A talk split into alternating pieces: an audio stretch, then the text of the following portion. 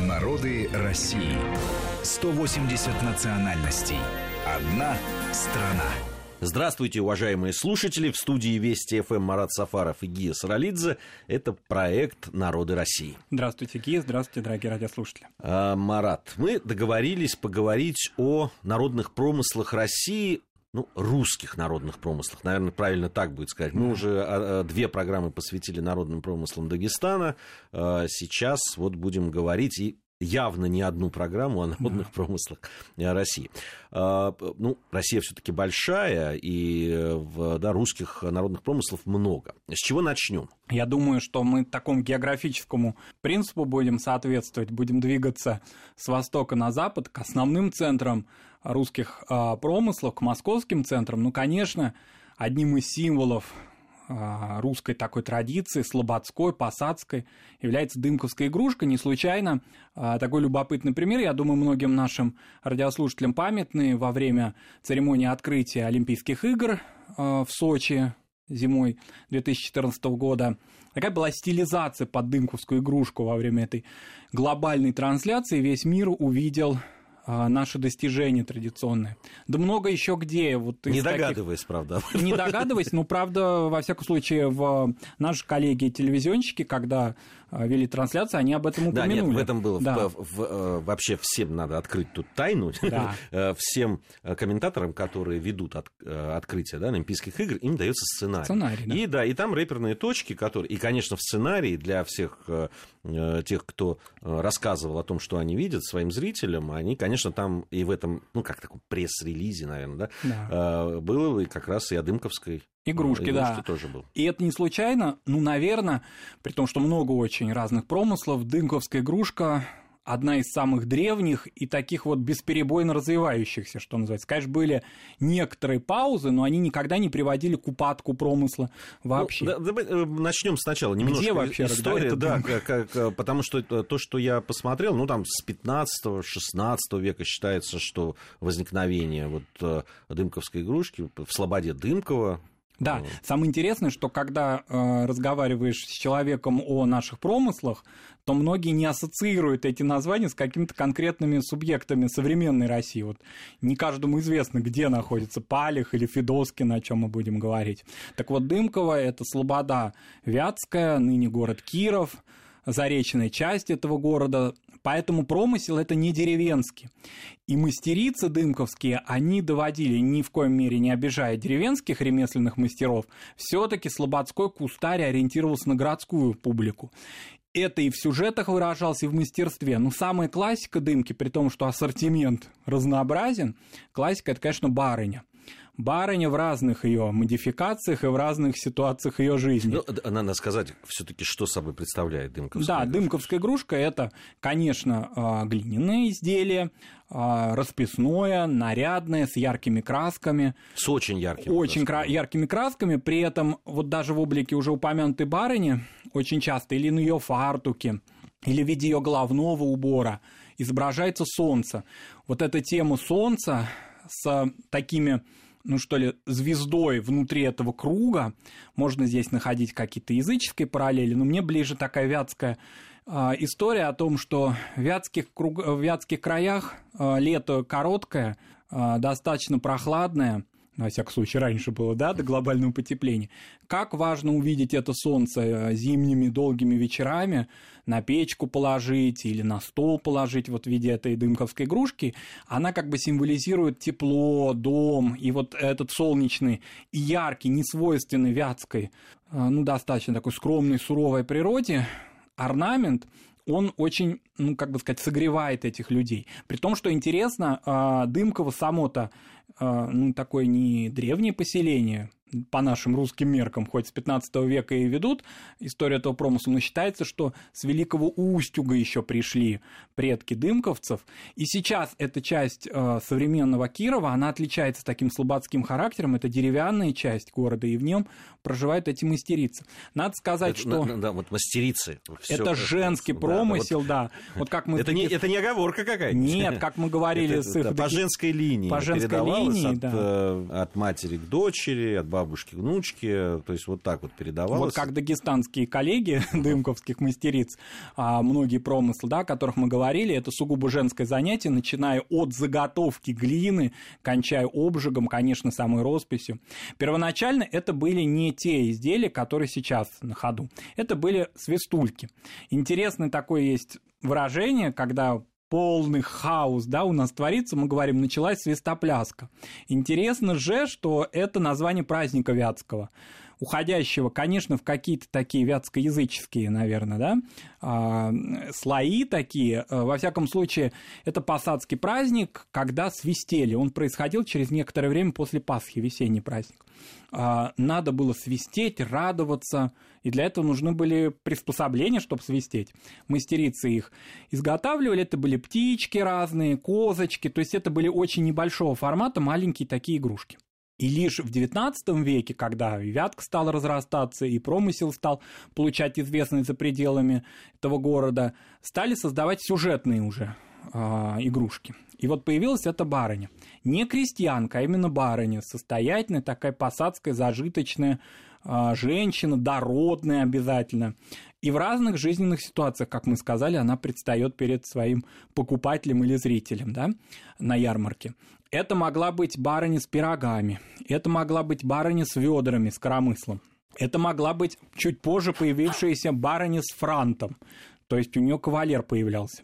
А, кавалер тоже такого слободского характера, а, лихой, такой с чубом, с красивым таким кафтаном ярким – ну, не только они могли быть, были такие купчихи, они отличались еще большей дородностью, еще большими такими формами, да, а, такие кустодиевского поздние, да, уже можно сказать, типа. Это понятно, что позже появился такой образ, но тем не менее вот этот хрестоматийный облик а, купчихи дымковские мастерицы хорошо запечатлели. Ну и дальше вообще все кто угодно. И дети могли быть, и опять же анималистическая тема, то есть животные, они продолжали оставаться в кругу интересов дымковских мастериц. Вообще дымковские мастерицы говорили о том, что вот что они видели красивое вокруг себя, они то и создавали, но только обязательно в динамике. А, такое впечатление, что барыня вот сейчас уже заговорит или пустится в пляс, или будет ругаться, потому что барыни иногда суровые появлялись, такие нарочито суровые, потому что все равно ирония, юмор в этом проявляется. Но обязательно какая-то динамика, они не статичные, не а, такие не мертвые, не мертвые эти игрушки, они веселые, а, при этом они ориентированы не только для детей их покупали и взрослые. И вообще вот эта ярмарка вятская, позже уже вот эта свистопляска закончилась в прямом смысле слова, и переродилась такой вятский торг, где торговали этими э, игрушками. Я уже сказал да, вначале, что э, промысел без, беспрерывно развивался с некоторыми такими, ну, не паузами, а скорее временными упадками. Вот один временный упадок произошел в начале 20 века, но вокруг революции. Совершенно очевидно, что в этот тяжелый период не до игрушек было. И промыслу угрожал упадок. И вот интересная история. А, в Вятском художественном музее они всегда рассказывают о таком а, человеке, который вот один в поле воин вытянул этот промысел. Это Алексей Иванович Деньшин, а, очень интересный а, уроженец э, ну, этих земель, очень интересный человек, который, э, во-первых, походил по уже пожилым мастерицам и составил альбомы вятских игрушек. Но еще более интересно его жена, которая была не крестьянкой, не слободской женщиной, а петербурженкой, образованной, ну, почти аристократкой, можно сказать, Екатерина Иосифовна Деньшина, а, по его этим рисункам, и по, тоже она его сопровождала по а, Дымковской слободе, она пыталась восстановить этот промысел. И э, часто бывает, когда человек, вот, которому не передается из поколения в поколение, все-таки он стилизует скорее. А Екатерине Иосифовне удалось именно, ну, как бы сказать, вот эту первозданность путем большого количества разнообразных видов этого промысла восстановить по существу. А потом как-то советская власть подхватила. То есть вот энтузиасты сохранили, потом это уже стало... Ну, а когда а, это сохранение происходило? Сохранение Врем, врем, временной в 30-е годы уже, когда началось это уже в государственном масштабе интерес. Но самое главное, и, наверное, это отличие дымковской игрушки от всех остальных промыслов русских народных, ну или, во всяком случае, от их большинства, он никогда не был массовым. Всегда дымковская игрушка была ручная. И в советское время, да, были цеха, мастерицы работали в цехах, но они всегда выполняли весь ход работы без машинного производства. Это ручная работа, не массовая. А, она никогда не достигала какого-то вот такого ширпотребного характера, что, к сожалению, часто промыслы губило в советское время, когда промысел становился уже какой-то банальностью. Дымка всегда была ручная, и всегда можно было увидеть ее различия, когда мастерица что-то вкрапляла свое собственное. И сейчас это сохраняется так же. А промысел достаточно сложный, конечно, ну вот он женский, но, конечно, женщина должна быть достаточно физически подкованы, чтобы это все сделать, а, это прежде всего заготовка глины, которую всегда добывали в прибрежной зоне Вятки по берегам, потом ее рубили, ее морозили, целая была история, там с песком смешивали. Интересна краска. Краска до сих пор используется традиционная, это смешивание красок а, с яйцом. Э, оно дает, по мнению дымковских мастериц, наибольшую такую цветовую палитру. На яичной основе. На яичной основе обязательно они ее использовали и используют до сих пор. Они могут уже использовать химические краски, да, не натуральные, конечно, но тем не и не используют, допустим, обжиг в русской печи, как раньше, а делают это электрическим образом, там до 900 градусов они доводят печь, и, э, как они говорят, мастерицы, что дымковская игрушка в это время, ну, не игрушка, а заготовка, она как уголек вот прямо светится в это время, но не раскалывается, настолько мастерски они ее подготавливают. Мелом ее обрабатывают, грунтуют, то есть это целая история, и все это делает одна женщина, обычно так, ну или ее помощница. Один-два человека вообще ответственны за саму игрушку. Поэтому как ну, то есть разделения труда тут нет? Практически нету, да. А, роспись сама, она, в общем-то, традиционному рисунку должна соответствовать, но фантазия и различные какие-то собственные мысли допускаются в цветовой гамме и так далее. Цвета используют практически все, а, сюжетность тоже достаточно широкая, но вот, например, некоторые дымковские мастерицы – они даже на христианскую тему создают э, игрушки. А в советское время, интересно, сейчас этого уже нет, наверное, это раритеты антикварные, изготавливали э, игрушки в виде ракет и в виде даже да, я видел такие. крестьян на тракторах. Вот. Но я это... космонавта видел. И космонавта, но это не прижилось. Вот. Э, ну, традиционно, вот если, допустим, наш радиослушатель захочет приобрести такую дымковскую игрушку, наверное, мы бы посоветовали ему к классике обратиться, если у него нету коллекции дымковской, то, наверное, конечно, надо начинать с барыни, потому что это вот такой вот ассоциативный ряд. Дымковская игрушка, барыня, можно ей молодого человека прикупить. Но, в принципе, это вот такая вот классика жанра, которая всегда, э, всегда остается, ну, собственно говоря, востребованной. Интересно, что по цене, я вот смотрел на э, ценообразование да, дымковских игрушек, они достаточно э, ну, так, в таком среднем диапазоне. Единственная проблема заключается в том, что их изготавливают и реализуют в Кирове, и поэтому возрастание цены происходит именно из-за транспортных расходов. Сама мастерица получает от этого дохода очень небольшую сумму, большая часть съедается именно логистикой. Поэтому очень важно для того, чтобы этот промысел действительно вот стал ну, возрожденным в полной мере и в рыночный, в хорошем смысле, да, в рыночный, на рыночные рельсы встал, именно проблема логистики. Вот, э, каких-то выставок, продаж в городах, и чтобы не было фальсификата, а именно... Ну, вот так сама... часто бывает, что кто-то делает, а кто-то, делает, а кто-то зарабатывает а кто-то на этом зарабатывает, на, да, на этом. Потому что, ну, сами там они, они стоят и около, я смотрел, различные сюжетные, допустим, там барыни с э, лошадьми, допустим, большая сюжетная, она там около трех тысяч рублей есть, да, тысячи рублей есть и 500 рублей стоит. Но это все цены каталога, который представлен в самом Кирове. Он, к сожалению, большей части наших радиослушателей-то, ну, они же не у нас не, не, не вятские жители, да, большей частью. Поэтому вопрос вот именно такой. Очень важно, чтобы этот промысел доходил до больших городов. С где... другой стороны, будете в Кирове, обязательно а это, поддержите. Это, это уже обязательно. Тем более, что недавно, совсем несколько лет назад, а, открылся музей дымковской игрушки. Раньше дымковская продукция была представлена только в Вятском художественном музее. Сейчас она свой музей имеет. А сейчас это индивидуальное производство или есть какая-то, ну, там, объединение, какая-то артель? А, большая часть дымковской, дымковской продукции это индивидуальными мастерицами изготавливается. А, это как бы вот, наверное, вот такой способ организации этого промысла, он, наверное, самый правильный, что ли. Но между тем существует и объединение их, и во всяком случае продажу осуществляет вот такую, чтобы это и через интернет и так далее, осуществляет э, организация сама, то есть это структурно. Mm-hmm. Вот. Если говорить, допустим, э, ну такой момент, который касается вот Э, художник и дымка. Вот интересно, да, сценаристы Олимпийских игр очень правильно восприняли этот сюжет. А кто еще? Такая любопытная деталь, известный своим интересом к русскому костюму и к русскому искусству наш знаменитый модельер Валентин Юдашкин тоже использовал дымковские мотивы в своей коллекции, и она была с большим успехом встречена на его показе во Франции. Ну, то есть это неисчерпаемая такая глубина именно вот этой цветовой гаммы, которую ни с кем не перепутаешь. Вот сказали про фальсификат, а я не знаю, допустим, фальсификатор какой-нибудь, сможет ли он достичь не просто, да, ну краска, ладно, там это небольшой труд а, их смешать, а именно следование этой не пошлой, не навязчивой цветовой гамме, потому что совершенно очевидно, что использование а, ну, в массовом потоке, оно сразу будет заметно. Когда дымковскую игрушку берешь в руки, она из Кирова, из Вятки, сразу чувствуется, что она создана руками мастерицы. Это ощущается, например, в неровностях даже определенных цветовых. А, интересно, что многие мастерицы не расстраиваются, если они там некоторые штрихи не выполнили прям геометрически верно.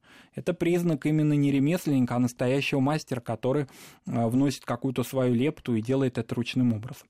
А, в этом смысле, если, допустим, кировским там, да, властям и а, предпринимателям в это дело вникнуть еще больше, хотя уже и музей есть и так далее, это могло бы стать такой визитной карточкой города в еще большей степени. Ну, оно и так, конечно, визитная карточка, хотя, э, безусловно, Э, как-то поддержать это для того, чтобы это развивалось? Ну, именно, для, наверное, да, для того, чтобы это больше вывозилось за пределы региона самого. Потому что, к сожалению, э, допустим, какие-то вот промыслы вокруг мегаполисов, они в большей степени, ну, в силу географии, понятно, они больше востребованы. Иногда видно, допустим, когда какие-то совершенно неизвестные, но стилизующие дымковскую традицию игрушки, я не буду их называть, да, они часто на каких-то очень больших выставочных центрах, в больших выставочных центрах представлены, но они проще, они в цвете более так несовершенные, а вот такую классику жанра, да, дымковскую игрушку увидеть в Москве, в Петербурге Вообще, сложнее. Надо сказать, что здесь очень вещь тонкая. С одной стороны, коммерциализация, вот уж ну совсем такая беззастенчивая, да, она да. тоже может убивать э, такие э, промыслы, да, и мы об этом говорили Э, когда раз, разговаривали да, о народных промыслах Дагестана. С другой стороны, наверное, все это, я согласен, должно идти через вот такие выставки продажи, это должно э, преподноситься не просто как коммерция голая, а все-таки как некое ну, наше наследие, наследие, искусство, да. да и, так далее. и люди, которые будут приходить на такие выставки продажи, которые могут с какой-то периодичностью э, да, там, проводиться в, в крупных центрах российских, с одной стороны, человек будет уверен, что это действительно настоящая ручная работа, э, действительно представляет собой ценность. С другой стороны, он будет понимать, что он поддерживает вот такое хорошее начинание, нет, даже не начинание, а продолжение. Продолжение этой традиции, да. да. Ну, конечно, очень важно, чтобы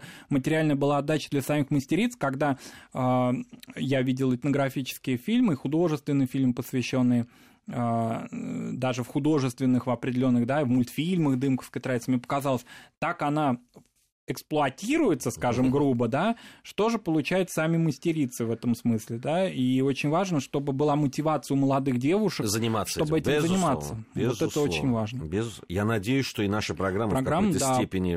Интерес да. к дымке еще раз, да, как-то повлияет на это, да. Двигаемся дальше. Двигаемся дальше к Москве, двигаемся уже в Заволжье, это, конечно, нижегородские наши земли и знаменитейший Хохлома опять же, с хохломой вот история дымка, да, она ручная была, она имела какое-то локальное распространение, пусть за нее вроде бы и целое государство взялось и сделало ее таким общегосударственным народным промыслом в советское время, но все-таки она а, в массовую такую культуру и в массовую продажу не выходил никогда. Хохлому в этом смысле, наверное, убила вот именно такая массовая масс, массовитость ее и то, что но она стала очень доступна, она очень была в цене доступна, и это, этот промысел в определенной мере как-то сделало банальным, что ли. Я вот знаю, например, такие примеры а, людей, которые рассматривали хохлому ну, как некое уже банальное, банальное какое-то изобретение наше, и не видели в нем вот то, о чем вы только что говорили, да, искусство, наследие. Это становилось уже частью обихода. И в этом смысле вот тот упадок, который был свойственен интересу к хохломе в 90-е годы, он именно вероятно, и связан с этим массовым производством, начавшимся ну, примерно в 70-е. Вот действительно, началось все с 70-е и 80-е годы, когда это стало ну, расхожей такой, да, там вот это блюдо под хохлому расписанное, да. подарить э, каким-нибудь иностранным гостям, да. гостям, которые приехали. Ну и эти забитые хохломой, под хохлому сделаны э, различные сувениры вот э, в тех магазинчиках, которые были предназначены как раз для иностранцев, в тех местах, где иностранцы часто бывают, ну, тот же Старый Арбат, да. Э, Старый Новый Арбат и так далее. Новый Арбат. Да, и вот, вот, конечно, от пестрело все хохломой, и, конечно, ничего хорошего это самому промыслу не дало. Да, и в этом смысле вот этот упадок, который пришел, да, упадок интереса прежде всего, он был, ну, этими объективными причинами обусловлен. Сам же промысел древний, и очень интересно, что существует версии о том, как он возник, где он возник. Но все-таки центром этого является старый уездный город Семенов Нижегородской губернии, это Заволжье, э, такие труднопроходимые раньше лесистые места, в которые э, устремлялись старообрядцы после Никоновской реформы. И многие исследователи истории хохломы считают, что вообще традиция этой росписи, использования черного фона, который даже в иконописи был распространен только очень редко, локально и в основном для изображения каких-то апокалиптических сюжетов, он а, пришел от староверов. А вот эта роспись, она с этим каким-то образом взаимосвязана была, потому что цветовую гамму они сохраняли. Ну, символика цветов, если так вот в общих да, чертах... Мы скажем, что сказать, это в основном да? хохлома, это, деревян, это роспись деревянной, деревянной посуды. посуды. Да, и символика ее в основном в целом обозначала следующие такие моменты. Золото – это богатство, понятно, черное – это русская земля-матушка, чернозем сам, и красный – традиционный цвет красоты. Ну, такую символику, во всяком случае, вкладывали мастера в XIX веке. Уже в XIX веке она стала промыслом хохлома рыночным. А, существуют такие цифры, свыше 15 тысяч кустарей занимались лошкарным промыслом в Нижегородской губернии и выпускали в конце 19 начале 20 века около 100 миллионов ложек. То есть ложками этими завалена была вся Россия уже фактически. А, причем а, они использовали, если потом установился примерно, установились ну, примерно так до 10 разных видов, то все-таки в царские времена было около 40 видов орнаментов, а не только там, допустим, э, ягодные орнаменты цветовые, были и разные другие. Сюжетные были орнаменты, конечно.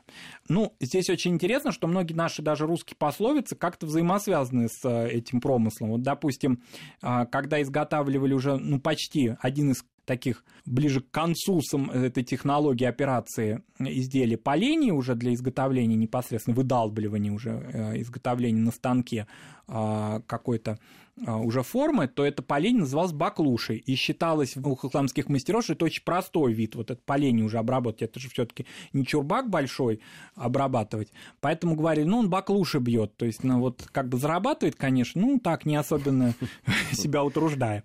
А вот эта русская пословица от этого и происходит. Мы баклуши не бьем. Нет. Мы баклуши не бьем, мы пытаемся э, Интерес Объять сейчас необъятно, да, сказать, да. да, о народных промыслах русского народа. Продолжим это делать после новостей. Я напомню, что Марат Сафаров и Гия Саралидзе в студии Вести ФМ. Народы России. 180 национальностей. Одна страна.